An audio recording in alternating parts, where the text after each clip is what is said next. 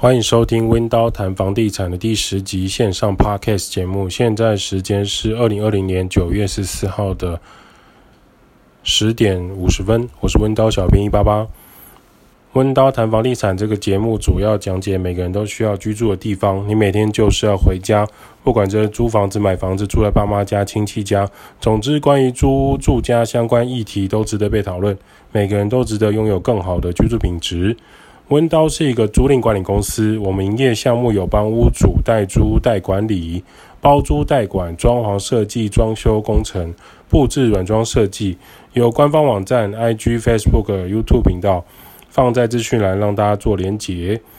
我们今天来聊一下，请问房租应该占收入的三分之一，这样合理吗？这是最近有人在询问我们的薪水占房租多少，觉得合理。通常在住房子会觉得说，在外面租房子很花钱啊，住在家里会比较省钱，这是比较常见的办公室话题。薪水占三分之一可能会造成每个月存不了钱啊，大家会去思考说，付完房租、手机费用、水电费用、三餐费用，偶尔还有生活必需品要买，比如说卫生纸啊、化妆品啊，或者是生活上的一些东西啊。这样的情况必须要砍掉，跟朋友去唱歌啊，吃大餐、往美餐厅啊，朋友聚餐啊。当然，你可能会说哦，没有关系，因为我没有朋友，所以这样比较省钱。但这件事情，这不值得骄傲，好吗？通常朋友逛街或是聚餐是一种开销，没有错，因为呃，会比你平常的用餐餐饮费用来得再更高一些。名牌的商品有时候也是巨大的开销来源。这时候男生不要笑，你买的三 C 产品、空拍机，还有 Nike 的鞋子，你的包包，可能也是巨大的开销，甚至你的汽车、机车的配件，不小心也都超过预算。台北台北的物价是比较高，是事实。以用餐餐饮费来说，有些人的价值观已经超乎想象。例如说，假设你今天吃一个两百多元的一碗拉面，或者吃四百多块的欧式的精致或者美式的套餐，开始会觉得说，在台北好像都是这个价格，所以好像还可以接受。诶，不是啊，四百元的套餐吃个五次就已经两千块，怎么会觉得还好？这是不是也是一部分的价值观崩坏呢？还是说对于物质的追求上不一样的想法呢？正常来说，正不正常是一个标准。那什么又是正常？什么样是不正常？占三分之一是正常，占二分之一是不正常，这样吗？可能是要看是否符合自己的财务规划、生活欲望的节制，可能才是重点。那存不到钱，如果又找不到更高收入的工作，可能像开源节流这件事情，可以从节流开始。开源就一般就是增加收入啊，第二份工作啊。节流的话，传统来说会是节俭是美德。除了节俭之外，可能就是必要的开销之外，这个东西你是需要还是想要？这也是蛮常听到的一个省钱的方式啊。那有些人可能开始去换几点的，呃，有一些餐餐厅或者是超市或者几点活动啊，这可能也是一种想象了。那每个人的三分之一的根基基本上也不同。假设有人薪水三万，三分之一只能买到一万元的住所，就是他只能换到一万元的住所。那有些人薪水六万，就他来说三分之一就可以租到两万块的住宅。这时候当然也会有人跳出来说，就是两万块的住宅也太挥霍了，太奢侈吧？寻灰如一。不过呢，他每个月可以存下三分之一是两万元的话。也就是说，他花三分之一租一个他舒服的房子，再存下三分之一的金额，像是六万的三分之一就是两万嘛，这可能就胜过很多人每个月只能存下五千，或是根本存不了钱的状况。这有时候就反映在呃薪资高低不见得是存钱的一个依据啦，因为每个人对于欲望跟生活需求终究是不一样的。以一万元在双北市来说，可能需要找合租屋啊，或者是雅房、共生公寓会有比较好的选择。目前住套房以台北的价格来说，大部分都已经拉到一万二至一万五之间。如果你要电梯有收垃圾有管理员，又在捷运站旁边，三分钟以内，基本上已经拉到一万七、一万八，都是极有可能的。有些人可能会说啊，那学生套房或学区附近可能还是会比较便宜的。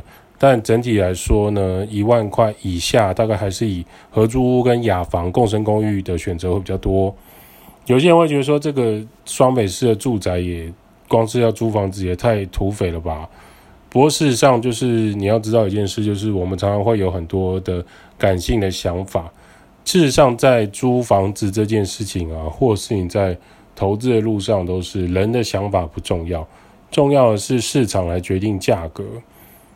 也就是说，当你觉得一万块以下的房子找不到你要的标的，不是你的情绪来决定可不可以找到，而是市场来决定这个价格。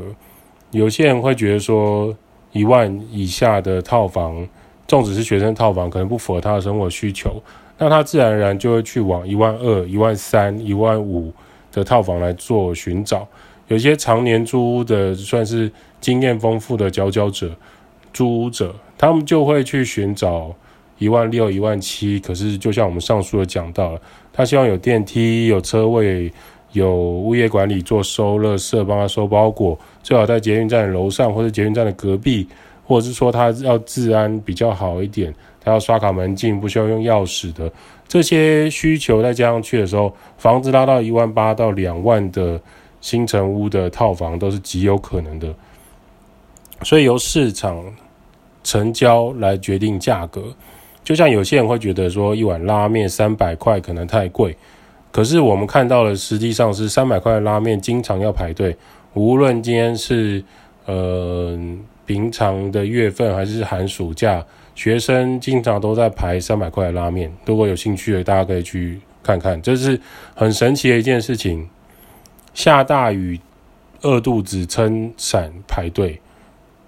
这也是我们很纳闷的事情。旁边可能好几间店是比较台湾台式小吃或台式风格的店家，价格可能只要它的一半或者是三分之一，可是空荡荡没什么人。但是唯有日式拉面店，日本人在里面经营的拉面店，三百块以上的拉面经常要排队。所以你的想法并不重要，市场的结果才是最重要的。台北甚至还有五百块的牛肉面，不止日本人来台湾开的拉面店，而是。台湾本土的五百元的牛肉面，你会吃一碗牛肉面到五百块吗？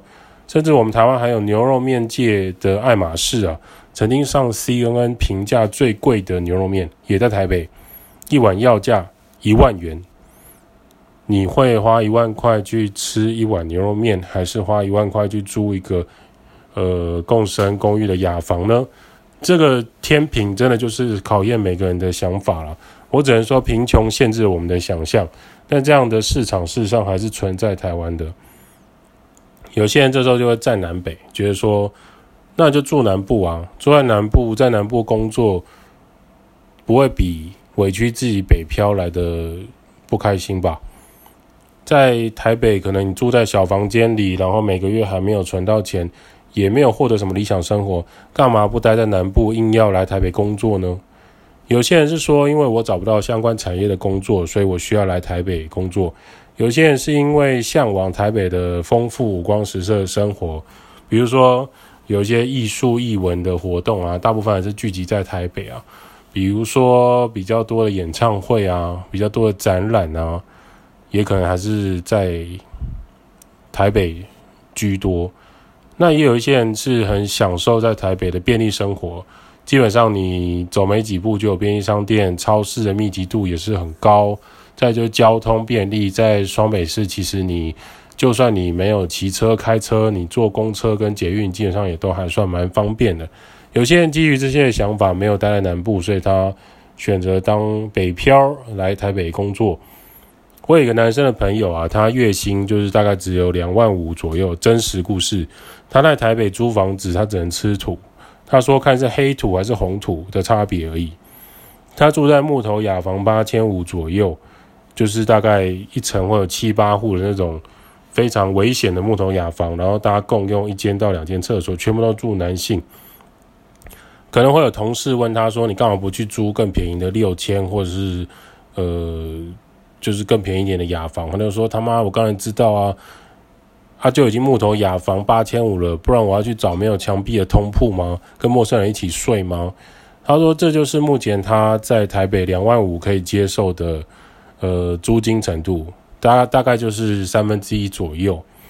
那可是他就是目前骑车来回上班地点大概要一个小时，他统计每个月都花很多时间在骑车，为了上班跟下班回家这样子。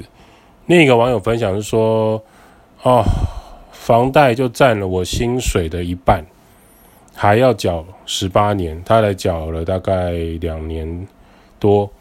别人问他为什么要买房，他就说就是爸妈在中南部，觉得说在台北工作根本不买房，还要缴房租给房东，所以就连阿公阿嬷阿姑，就是表哥表姐三代全部都带上来台北，全部来看看。”硬是买了一间新城屋的套房，两成的投机款虽然是家里出，但家里说自己在外面工作，后面每个月本利摊自己想办法，不然就睡街头。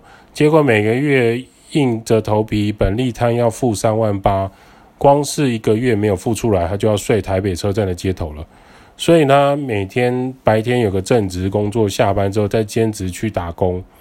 假设把三万块看成房租，他其实已经超过二分之一，他的收入已经没有办法去负担这个三万八。可是他透过打工兼职的方式，让他自己压在这个支出了二分之一在房租的部分上，不然他大概很难生存下去。他有提到了有个缺点，就是说第一就是他经济压力非常的大，可是他最大原因是在于他现在每天睡觉的地方就是他经济压力来源的地方。第二个就是说，他楼上的邻居日夜好像是颠倒，也就是说，他白天好不容易兼差下班回家休息，不管是要睡觉还是做自己的事情，追剧看片，楼上还在乒乒乓乓敲敲打打。现在怎样？他常常跟他的保全公司跟他们管理员抗议，可是好像没什么用，对方依然在半夜才开始嗨。买房之后，他似乎没办法决定他的邻居是谁，可是他每个月经常在。为这个三万八的支出来做奋斗，那据他所所说，还有十八年啊。那他现在二十几岁，十八年之后，希望他四十岁可以拥有一间自己没有贷款的房子。他目标的想法是这样啊。那家人都给他到这么这么沉重的一个计划了，他也只能做。那很讨厌被人家嘴说房贷房租差多了，房贷是自己的，可是房租是交给别人啊。可是像他这样，他就会觉得说，我被房子绑住啊，我不敢多休假，我也不敢出国，就光是房贷还完，自己大概也就中年了。可是他目前也好像别无办法，在传统的有土斯有财，在家里的呃大力的推动之下，他就拥有了这间新城屋，然后每个月就是拼命的在工作。有些人可能会精打细算说，房租占生活占薪水收入的三分之一。已经算是压制很好了，房租差不多就这样，就算再让你盯一点，每个月再省两千，每个月省两千下来会有什么帮助？抽几次一翻赏，手机游戏氪金就没了。好，这是一个比较那个比较动漫的一个想法的的一个建议了。他的意思就是说，哈，当你的租金已经压在三分之一以下，从好像像刚举刚刚那个朋友的案例，他八千五变成六千五，而说实在他。能压缩节省的空间很有限，除非他真的能可以找到五千以下。但问题是五千以下的租，我好奇问一下，不知道会不会有屋顶啊？在双北市五千以下，然后可能是顶加吧，或者是其他更奇特的。有些人会讲说，哎，可以在台南或高雄一定可以找到五千以下，但根据我们台南跟高雄的朋友回报啊。四千五以下的套房或者雅房，已经烂到没有生活品质了。在台南月薪三万啊，租一万块的房子，认识都是薪水要极度稳定的。当他们觉得说，台南人如果在台北工作啊，薪水一定要高一些。他们大概觉得台北的物价就是三万五的薪水，等于在台南正值两万八。如果在台北没有三万五，还选择在台北。就算房租占三分之一，吃饭那些之后就存不了钱，意义可能不大。除非是逃离家里碎念的另当别论。住家里诚可贵，自由价更高。这就是中南部的一种不一样的想法。但确实，很多人他们房租之所以硬硬要可以压在三分之一或二分之一都可以接受的情况下，就是他住在家里并不开心，所以他希望可以在外面租房子，拥有自己的独立生活。至少要放在家里的的鞋子或者家里的东西不会被家人丢掉，或者是冰在冰箱，想说明天早上再吃的这蛋糕被吃了。有些人的想法会觉得，与其讨论房租啊，是一种现实矛盾啊。在你的学经历里面啊，如果你只是在一个小商圈或小地方做累积，当你年纪累积起来的时候，是很难找到像样的工作。尤其是台湾的城乡差距其实很大，除了几个重点都市之外，其他县市你认真做，大概就是观光、餐饮服务业，或者是内斗要倒不倒的传产、传产工业。开始工作之后，才会觉得当年就是书到用时方恨少啊，就会觉得呃，当时应该好好的念书，拼一个学历，拼一些证照，拥有一些很好的技能，不管是哪一种的一技之长。或许都会比在办公室勉强活着可以活得更精彩吧。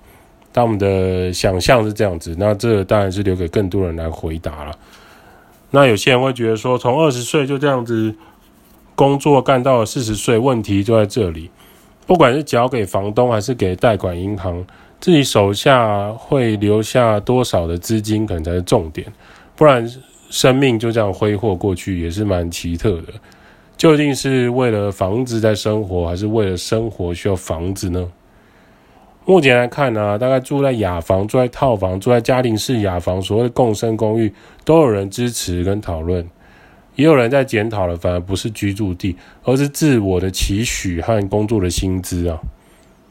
温刀的看法是这样，就是不管你住在哪边，我们都希望你住的房屋地点呢，是符合你期许。舒服、安全、有美感的。我们没有太大量的房产释出，是因为我们房子本身条件还有屋况好坏，都是我们会严格筛选的。那我们对于房客的生活幸福很在意。如果今天屋主的物件价格啊和和它的价值不成正比，我们自己都会很难接受。那这样的不 OK 的物件，我们就不会接委托。一样的房租，我们宁可房客可以住更好的、更好的物件，这是我们的坚持啊。有时候物件啊，就是有时候房子啊，里面稍微旧一点没关系，我们至少觉得它干净，还有里面的设备是房东愿意做维修的。有些屋主的观点是，如果物件修缮必须，而他们很坚持不愿意支付的话，这时候租赁管理公司可以为房客做的其实很有限。举例来说，今天热水器就是忽大忽小，热水器不热，水压不够，这件事情其实是可以透过呃专业的水电师傅或者是专业的热水器厂商来处理。但是房东若屋主不愿意更换零件或者不愿意修缮的情况下，我们也依然很难给房客更好的条件。那这样的屋主跟房东，我们自然就没有办法合作的太久，因为我们自己站在温刀的角度，我们是希望。可以协助房客，就像住在家里一样，让房客在租赁这一块至少透过温道管理是比较安全的，而不是说就是呃，他住在里面，可是他并没有感受到那种生活上的便利啊，这这不是我们想要传达的。所以，当我们现在有些人他可能提供租屋需求物件给我们，我们暂时还没有办法回答你，是因为。